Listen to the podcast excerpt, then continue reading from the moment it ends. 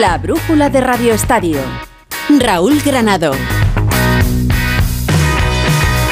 ¿Qué tal? Muy buenas tardes, hasta las 9 de la noche en directo para contaros todo lo que está pasando en cuanto a la actualidad deportiva de un día que sigue marcado por lo que significa el mercado de fichajes por los nombres propios que tienen que salir y también por los que tienen que llegar después de un Sevilla que ayer mostraba una vez más el orgullo del fútbol español, casi casi arañando el título de la Supercopa Europea, perdiéndola en el último penalti frente al todopoderoso Manchester City, pero un Sevilla en el que el nombre propio sigue siendo el de Bono, que ya eh, marcha dirección también a Arabia Saudí, y el de Acuña, que podría ser el próximo en salir, en este caso, a la Premier League, a Aston Villa, donde está Monchi. Ahora os vamos a contar qué pasa con esta última hora, también qué pasa en Can Barça, donde Araujo es el nombre propio de la tarde porque se ha lesionado y no podrá estar tampoco este fin de semana, donde siguen pasando cosas. Se ha ido Mateo Alemany, llega Deco para sustituirle. Vamos a ver qué significa también esto en cuanto a lo que tenga que pasar de aquí al final del mercado y al futuro próximo. Por ejemplo,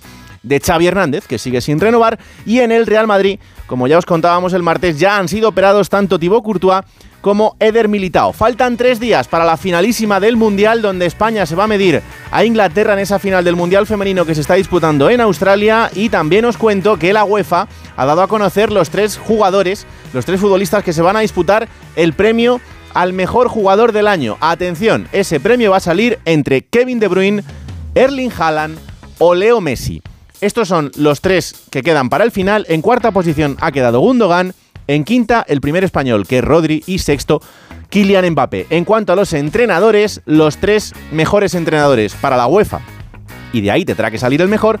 Pep Guardiola, Inzaghi y Spalletti. Así que desde de esos tres saldrá el mejor. Eh, la resolución el 31 de agosto en Monte Carlo. Y otra noticia del día, para que luego no nos llevemos las manos a la cabeza.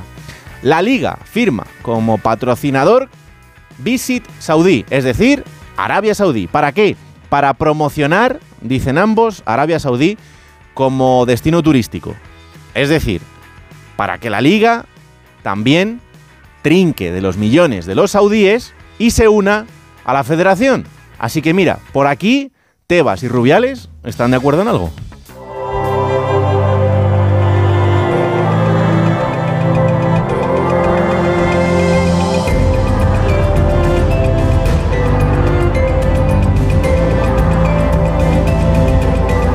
Y con Iberdrola, patrocinador de la selección española de fútbol femenino, como cada día les ofrece la información de la Roja Iberdrola, un líder en energías renovables, impulsando la igualdad a través del deporte. Hola Ana Rodríguez, ¿qué tal? Muy buenas. Buenas tardes. Nos quedan tres días para esa finalísima. ¿Cómo están eh, nuestras jugadoras, las jugadoras de Jorge Vilda? Pues hoy han entrenado por primera vez en Sydney, donde el domingo se van a enfrentar en esa final a Inglaterra. Jorge Vilda cuenta con todas las futbolistas, todas están disponibles y yo creo que tiene a toda España también muy pendiente de este encuentro porque son muchas las ciudades, Madrid, Barcelona, Valencia, Zaragoza o Pamplona, que van a abrir espacios públicos con grandes pantallas para seguir este encuentro de la selección. Un partido que no va a ser fácil. Inglaterra es la actual campeona de Europa y con una seleccionadora, Sarina Weidman, que es toda una leyenda. Es la campeona de las dos últimas Eurocopas, primero con Países Bajos, luego con Inglaterra, y es la entrenadora que ha llegado a las dos últimas finales de un Mundial, primero con Países Bajos y ahora con Inglaterra. Esperemos que pierda las dos porque ya lo hizo con Países Bajos, esperemos que el domingo también la pierda. Ojalá que sí, por cierto, que ya vamos conociendo que esa final del domingo eh, se va a poder ver en muchas de las ciudades de la geografía española. Eso es, se van a abrir espacios públicos, aquí en Madrid, por ejemplo, el Wizzing Center con una capacidad para unos 6.000 aficionados que podrán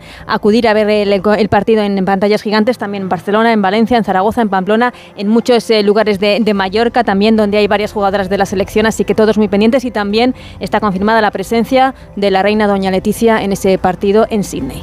Todo el mundo a la calle, todo un país en la calle para vibrar y vivir una final de un mundial que es algo absolutamente histórico. Gracias, Ana. Un abrazo. Alexia Putellas avanza con el balón, se la pasa Sandra Sánchez, la karateca entrega el esférico de un patadón a Carolina Marín, la jugadora desvía el esférico con un revés magistral, el balón vuelve a Putellas, Putellas dispara y gol, gol del deporte femenino español. Juntas con nuestra energía estamos haciendo el terreno de juego más grande. Iberdrola, patrocinador oficial de la selección española de fútbol femenino. Iberdrola, empresa colaboradora con el programa Universo Mujer. Full Harmony.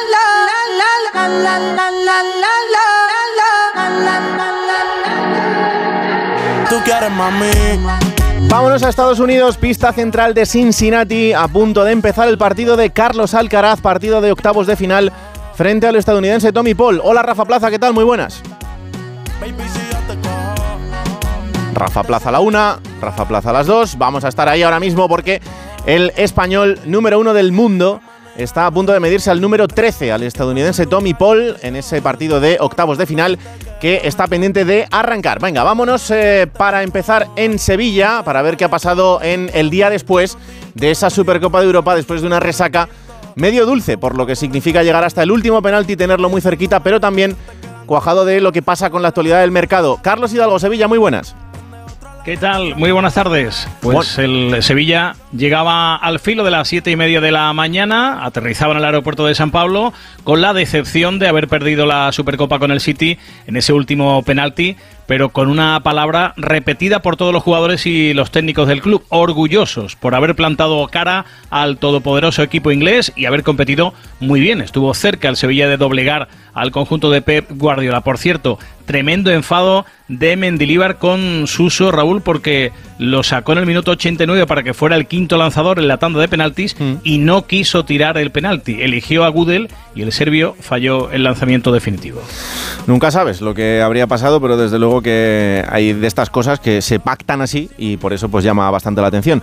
Eh, vamos a los dos nombres previos que marcan la actualidad. Uno es el de Bono, que ni siquiera se montó en el avión de vuelta, y el otro es el de Acuña.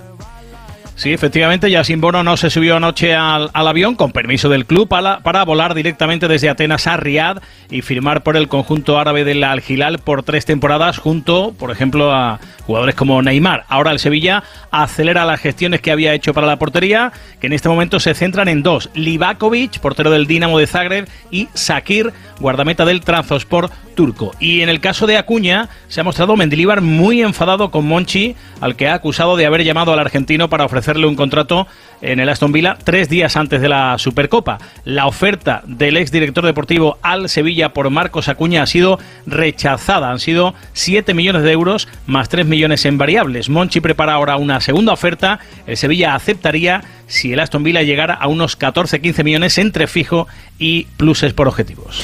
Acuña, que es uno de los futbolistas más importantes de esa plantilla y por tanto preocupación en cuanto a lo que pueda suceder en los próximos días. Luego vuelvo contigo, Carlos. Ahora sí, vámonos hasta Cincinnati. Arranca el partido de Carlos Alcaraz. Rafa Plaza. Hola Raúl, ¿qué tal? Ahora sí, 30 iguales en el primer juego de este partido ante Tommy Paul. Tommy Paul, que bueno, viene de ganarle hace unos días al Alcaraz en Canadá y que se ha elegido como bestia negra porque le ganó también el año pasado. Así que Carlos normalmente suele aprender de lo que le pasa. No tengo dudas de que va a dar su mejor versión y de que va a avanzar a los cuartos de final de Cincinnati. ¿Cómo está Davidovich después del abandono frente a Novak Djokovic? Bueno, pues tocado porque lo que pudimos ver del primer set le compitió. Es verdad que luego tuvo que retirarse cuando después de perder el primer set por 6-4 pero la verdad que fastidiado. Número uno, número dos del mundo, pista central, prime time, tener que retirarte pues duele, ¿no? Pero a pensar en el US Open que está a la vuelta de la esquina. Línea abierta con Cincinnati en directo el partido de Carlos Alcaraz en juego en el eh, primer juego de este partido, 40-30 para el español.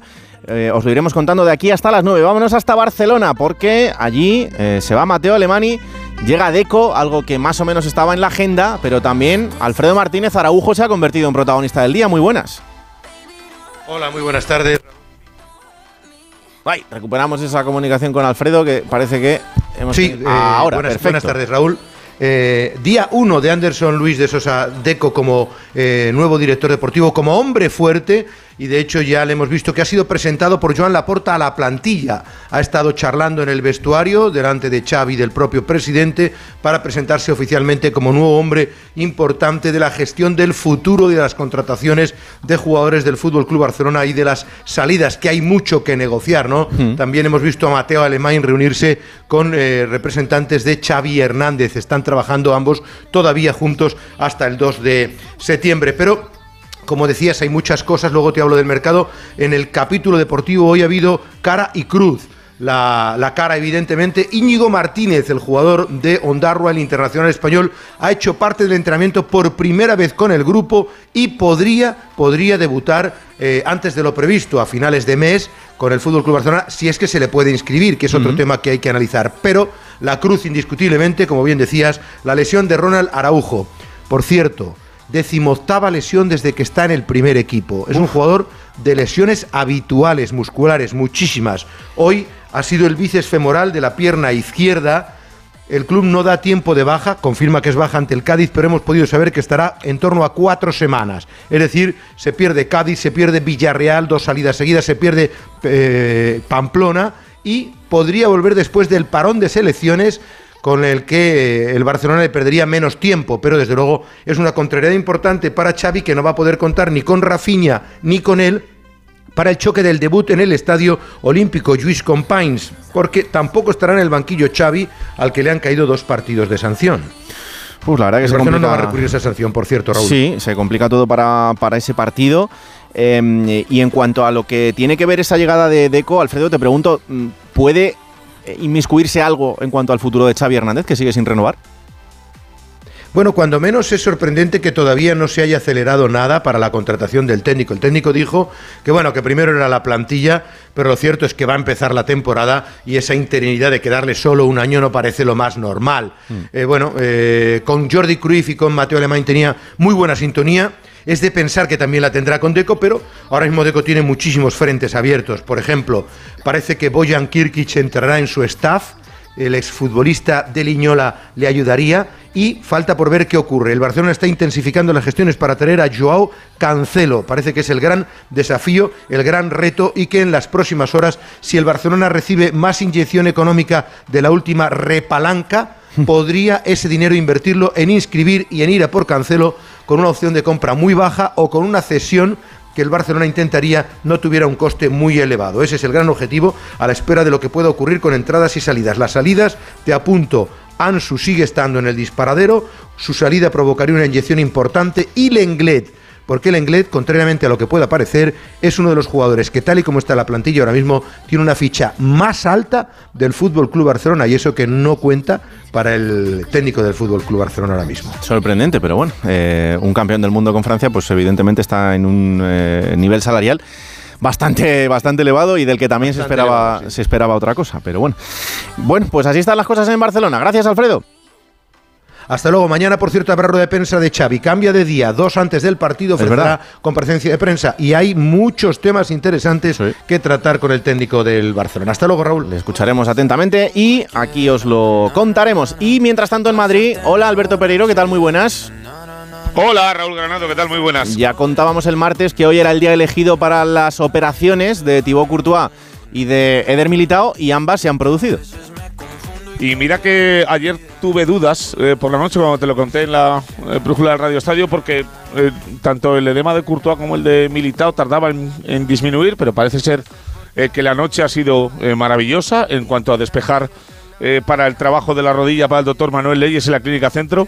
No me voy a hartar de repetirlo y a ti te lo voy a contar, que estás en familia de medicina, que no hace falta irse ni a Finlandia, ni a Alemania, ni a ningún sitio para encontrar un especialista en rodilla. Aquí en España tenemos de los mejores del mundo y entre Ripoll, Cugati, Manuel Leyes y la Clínica Centro podrían hacer ese trabajo que a veces los clubes se llevan por exagerar al extranjero. Pero sí, eh, Courtois a primera hora de la mañana, Militao a primera hora de la tarde, nada más eh, termina de comer a eso de las 3 y cuarto, 3 y 20, lo comentábamos en el boleto de las 4.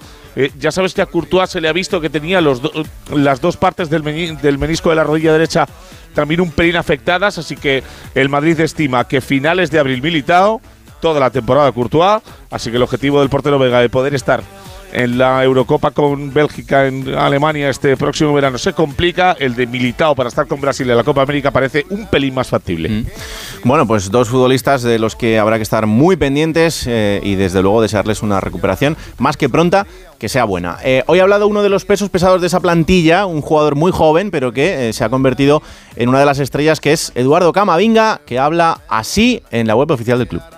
Siento bien desde el primer día porque la gente aquí está, está muy amable, el club también está, está muy amable. Desde el primer día soy, soy muy contento, muy feliz y ahora va, juego, un po- juego más que el primer año, entonces soy, soy feliz.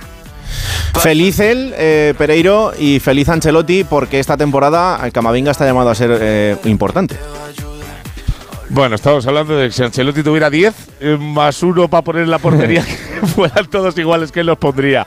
Eh, 100 partidos oficiales con eh, apenas eh, dos temporadas y un partido es una barbaridad, Raúl. Es una auténtica bestialidad. Eh, futbolista que venía de primeras para. ve- veíamos a ver si lo cedíamos. ya, sabes cómo apareció, que fue a última hora por ya que riña que tenía el Madrid con el PSG por levantarle algo y le quitó a Mbappé el PSG renovando la última hora y el Madrid le quitó a Camavinga al conjunto francés y mira, ahora mismo estamos hablando de un jugador capital y que, bueno, veremos a ver si otra vez en Almería el sábado a las eh, siete y media volvemos a ver ese Camavinga, Chouameni, Valverde y Bellingham que gustó tanto en, en Bilbao. Eh, del resto de eh, actualidad en cuanto a lo deportivo, te digo que Ceballos y Mendy siguen eh, trabajando aparte, pero ya hacen algo de trabajo con balón, que a sí. le quedan cinco semanas y que entre Kepa y Lunin para este fin de semana. En principio Lunin y a partir de ahí Lunin, querido, lo tienes complicado, para que no vamos Sí. a engañar. La verdad es que sí. La última, em, hay sustituto para Courtois. ¿Habrá para Eder Militao?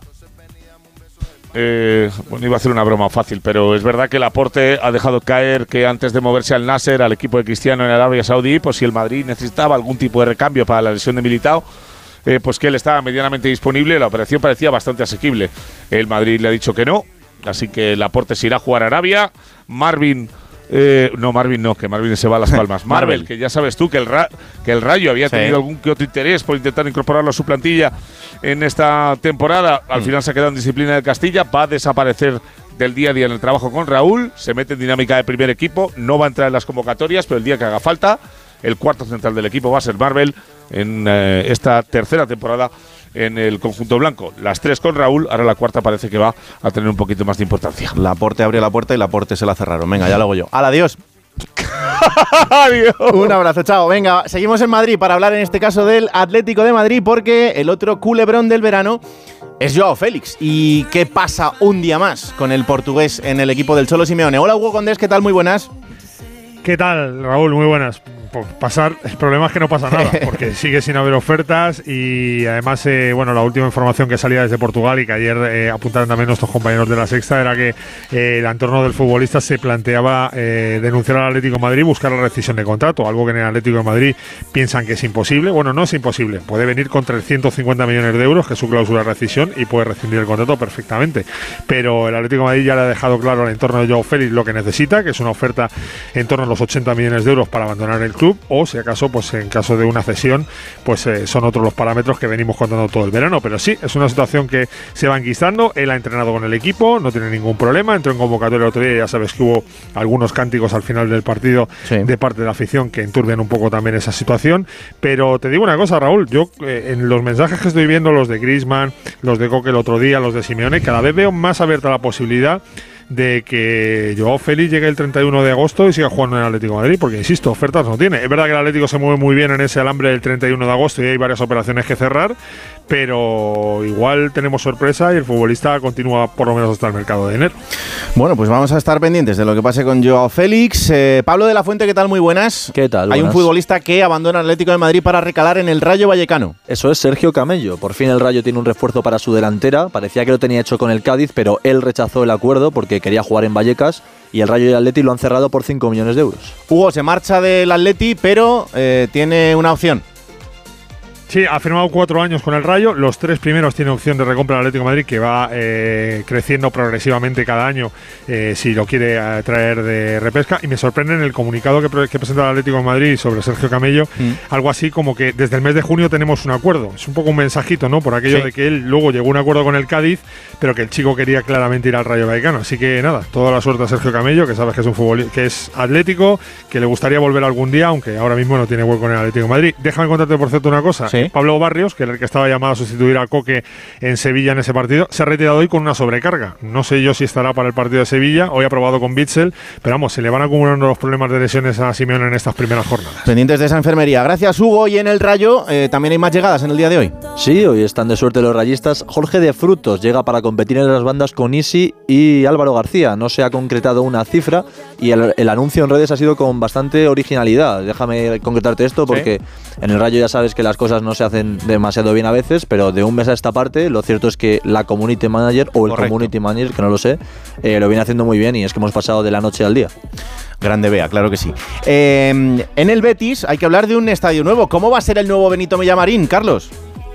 Pues eh, precioso, de verdad. El, Betis quería terminar su estadio. Recordemos que tiene tres de las cuatro gradas nuevas. Queda la de preferencia por, eh, por volver a construir, la principal. Pero además de levantar esa grada, el club pretende envolver eh, todo el estadio con un diseño futurista, incluir restaurantes, auditorio, salones para eventos, zonas premium y convocó un concurso internacional de ideas. De los siete proyectos presentados ha ganado uno espectacular del arquitecto cordobés Rafael de la Hoz junto al estudio norteamericano Hensler. Las obras comenzarán en junio de 2024 y durarán unos dos años en los que el Betis jugaría en el estadio de la Cartuja.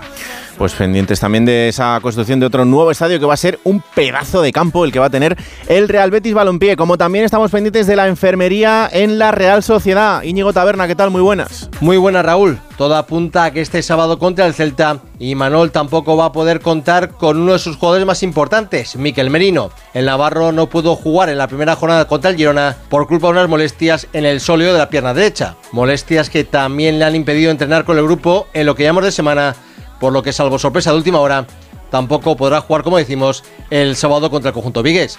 Su ausencia se uniría a la del delantero portugués Andrés Silva, que sigue recuperándose de una lesión sufrida en el mes de mayo y que por lo tanto todavía no ha debutado con la Real. También causan baja para este partido por lesión el Ustondo y Ola Sagasti. En otro orden de cosas, se espera la llegada a San Sebastián en los próximos días del jugador ruso Arsen Zakarian, una vez que sus agentes habrían llegado a un acuerdo con el Dinamo de Moscú, con su club de origen, último requisito pendiente para que se cerrase la contratación por parte de la Real de este joven talento de tan solo 20 años de edad. Gracias, Taberna. 16 minutos de juego en Cincinnati. ¿Cómo marcha el partido para Carlos Alcaraz, Rafa Plaza? Pues marcha 2-2. Es verdad, Raúl, que le está costando un poco. Ha tenido ahí, se ha acercado al break Tommy Paul, está ahora al saque el estadounidense, pero bueno, normal, viniendo de cómo viene y de los antecedentes que ha tenido con él. 2-2 en el primer set entre Alcaraz y Paul. La brújula de Radio Estadio. Te lo digo o te lo cuento. Te lo digo. No tienes seguro para mi coche eléctrico. Te lo cuento. Yo me voy a la mutua. Vente a la mutua y además de las mejores coberturas, te bajamos el precio de tus seguros, sea cual sea. Llama al 91 555 5555. Te lo digo o te lo cuento. Vente a la mutua. Condiciones en Mutua.es Entonces, ¿cómo os podéis anticipar exactamente? Pues mira, todos los puntos de acceso a tu vivienda los protegemos con sensores avanzados. El caso es que nos avisan antes de que alguien entre. Y las cámaras de seguridad nos ayudan a saber qué está pasando. Y como son inteligentes, sabemos si es una persona o un gato, en fin, si hay un peligro real o no, para así enviarte ayuda cuanto antes si lo necesitas. Este verano protege tu hogar frente a robos y ocupaciones con la alarma de Securitas Direct. Llama ahora al 900-272-272.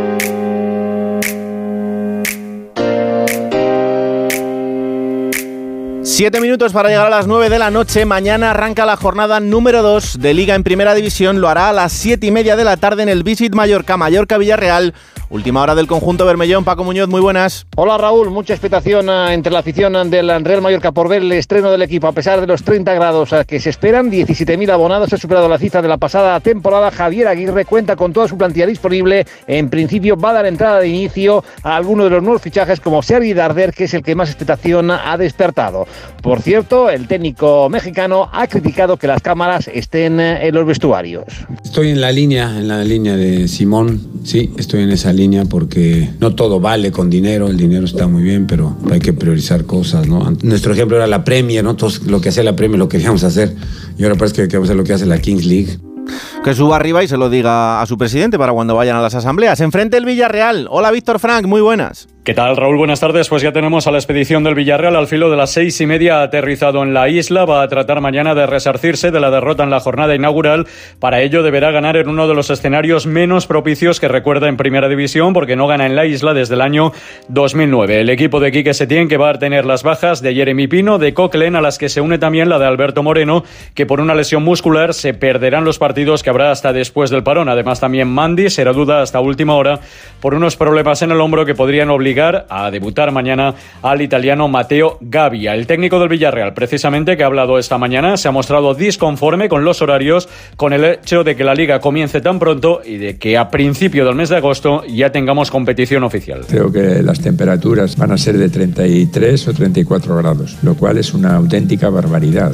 Es verdad que ahora lo mueve todo el dinero y que esa es la necesidad que hay de comprimir todo, de jugar, de jugar, de jugar, pero hay muchas cosas que realmente a mí no me gustan. El dinero que tú cobras, otro, que coja la escalera y arriba, al presidente. Nueve y media de la noche, Valencia, Unión Deportiva Las Palmas, última hora del conjunto Che Eduardo Esteve, ¿qué tal? Muy buenas. Hola Edu, muy buenas. Valencia. El conjunto cheque tiene que jugar eh, en casa para debutar en Mestalla y hoy ha hablado eh, Pipo Baraja, Esteve.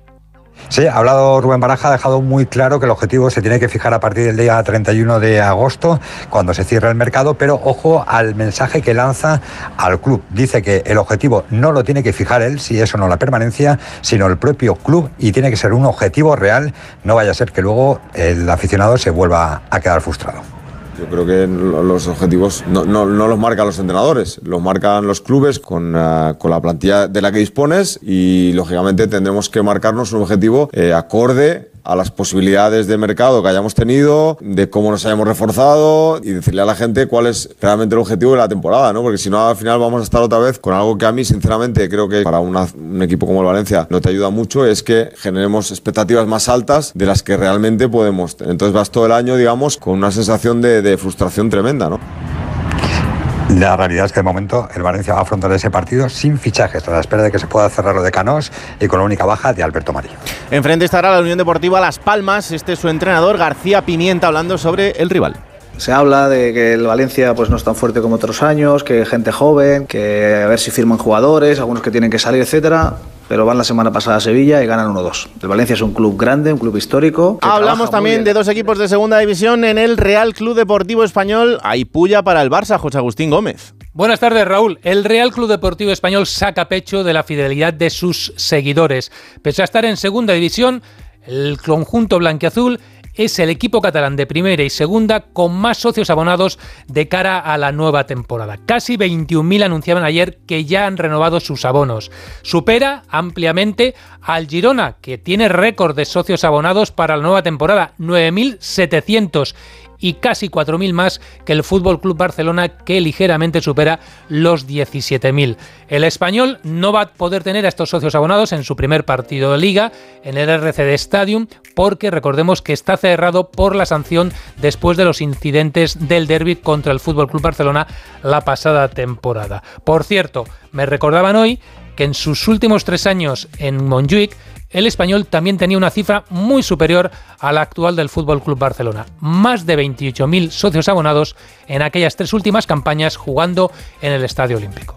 La brújula de Radio Estadio. ¿Te notas distante con tu pareja? ¿Sin ganas? Toma Energisil. Energisil Vigor con Maca contribuye a estimular el deseo sexual. Y ahora también Energisil Instant de Pharma OTC. Mientras tú escuchas esto, Olga está corrigiendo unos exámenes. Roberto está preparándose un guion y Hugo está saliendo a entrenar. Y al mismo tiempo, todos están buscando la cura de la leucemia infantil. Porque todos los que colaboramos con la Fundación 1 entre 100.000 formamos parte del mayor equipo investigador del mundo. Súmate en 1entre100.000.org. Este fin de semana tenemos Gran Premio de Motociclismo en Austria. Hola Chechu Lázaro, muy buenas. ¿Qué tal Raúl? El Mundial de MotoGP llega al Ecuador del campeonato con la disputa del Gran Premio de Austria, décima prueba de las 20 que hay programadas en este 2023 y lo hace en un escenario en el que tradicionalmente Ducati ha arrasado en el pasado. Veremos si Aleix pararlo con las Aprilia o si las KTM que compiten en casa pueden plantar cara a las todopoderosas motos italianas. En cuanto a Mar Márquez, afronta otro fin de semana sin expectativas a priori y con un perfil bajo para recuperar esa confianza perdida después de un inicio de temporada marcado por las lesiones y la falta de competitividad de la Honda. A las nueve y media de la noche tiene que jugar la selección española de baloncesto frente a Canadá. Víctor Yagüe, muy buenas. Hola Raúl, España que última supuesta a punto antes del Mundial con los dos últimos partidos de preparación en este torneo de Granada. A las nueve y media ante Canadá, una selección dirigida por el español Jordi Fernández.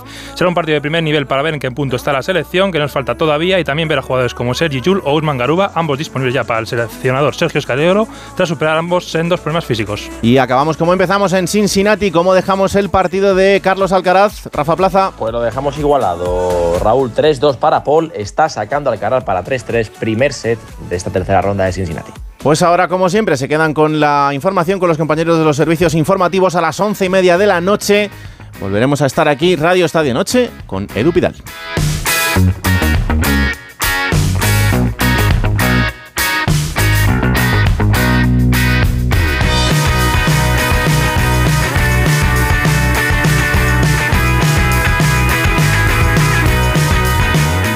La brújula de Radio Estadio.